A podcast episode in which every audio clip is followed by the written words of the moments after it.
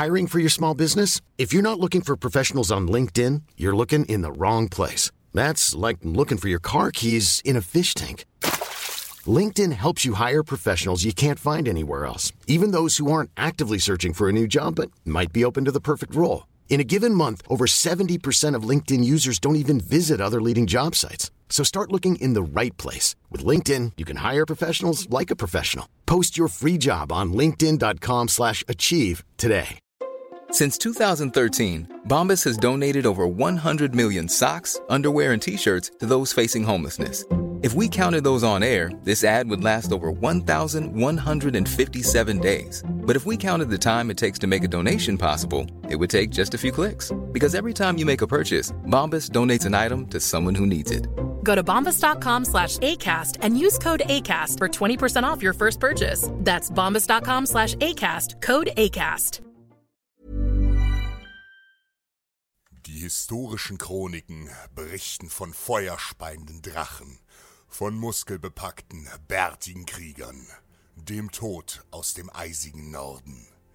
Im Jahre 793 nach Christus wurde Lindisfarne Beute der Wikinger.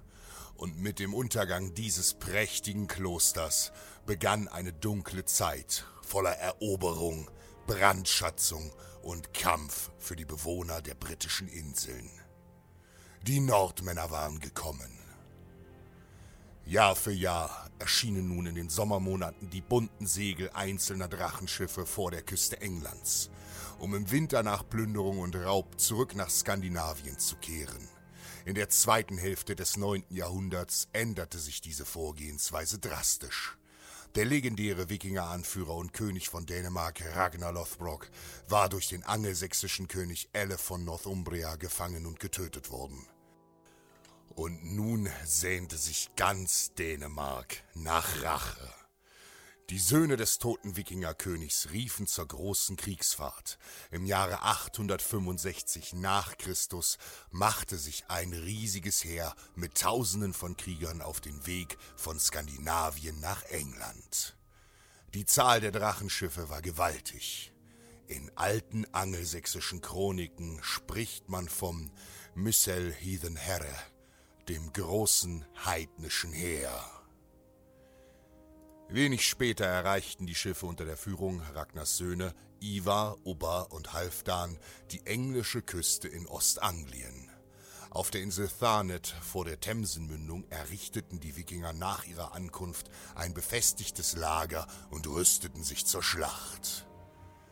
Der König von Ostanglien, Edmund der Märtyrer, stellte sich den Wikingern mutig entgegen und griff das Lager in blindem Ansturm an. Doch Odin war mit den starken Nordmannen, und so wurde Edmunds Armee vernichtend geschlagen. Der König selbst wurde gefangen genommen, mit Pfeilen gefoltert und schließlich zur Ehre der alten Götter enthauptet. Die Nordmänner plünderten Südengland und sammelten so viele Pferde, wie sie im Land fanden. Und noch im selben Jahr zog das gewaltige Heer nach Norden über den Humber. Und so begann der Angriff auf Northumbrien und die Rache um den alten König Ragnar. König Elle von Northumbrien versuchte eine effektive Verteidigung zu organisieren, doch seine Truppen waren weit über das Land verteilt. Durch die Pferde rückte das Wikingerheer schnell vor. Unaufhaltsam wurde Dorf um Dorf, Siedlung um Siedlung mit Feuer und Axt niedergemacht. Teile des Heeres segelten mit ihren schnellen Drachenbooten entlang der Küste. Aufgrund des niedrigen Tiefgangs ihrer Schiffe blieb kein Küstenort vor der Rache der Nordmänner verschont.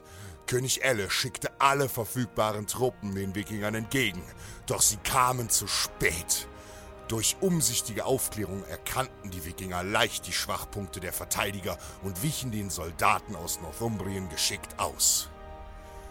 Schon am 1. November 866 nach Christus erreichte das große heidnische Heer Jorvik, das spätere York, die stark befestigte Hauptstadt Northumbriens. Da König Elle seine gesammelten Truppen den Wikingern entgegengeschickt hatte, war die Stadt nahezu unbewacht. Ohne zu zögern bauten die Krieger Sturmleitern, Rammen und Kriegstürme und griffen Jorvik an.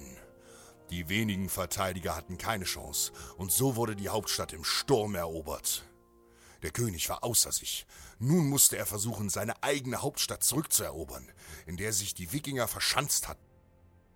Der König begann mit großen Katapulten die eigenen Mauern zu beschießen und schlug am 21. März 867 eine Bresche in die Befestigungsmauer. Doch damit hatte König Elle nicht gerechnet. Bevor er und seine Soldaten in die Stadt stürmen konnten, unternahmen die Belagerer einen Ausbruch. Mit wildem Gebrüll stürmten sie axtschwingend durch die Bresche der Stadt, furchtlos, um sich ihren blutigen Weg durch die Armee der Angelsachsen zu hacken. Odin! klang ihr Kriegsruf. Die Engländer schrien und versuchten in ihrer Panik zu fliehen, doch das northumbrische Heer wurde niedergemetzelt. König Elle wurde gefangen genommen und zum Blutadler verurteilt. Dem lebenden Opfer wurde die Wirbelsäule freigelegt, die Rippen durchtrennt und dann zu Flügeln auseinandergebogen. Anschließend wurde der Körper als Zielscheibe missbraucht. König Ragnar wurde gerecht. Mehr noch, sie hatten ein Königreich erobert und den alten Göttern Ehre gebracht. Halfdan Ragnarsson ließ sich zum König von Jorvik krönen, einem Ort, den schon die Römer Eborakum, Ort der Eibenbäume nannten. So setzten sie den Grundstein für ein gewaltiges Reich der Wikinger, dem Dannelag.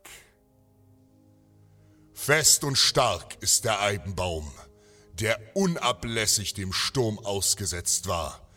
Denn im Kampf festigen und stärken sich seine Wurzeln.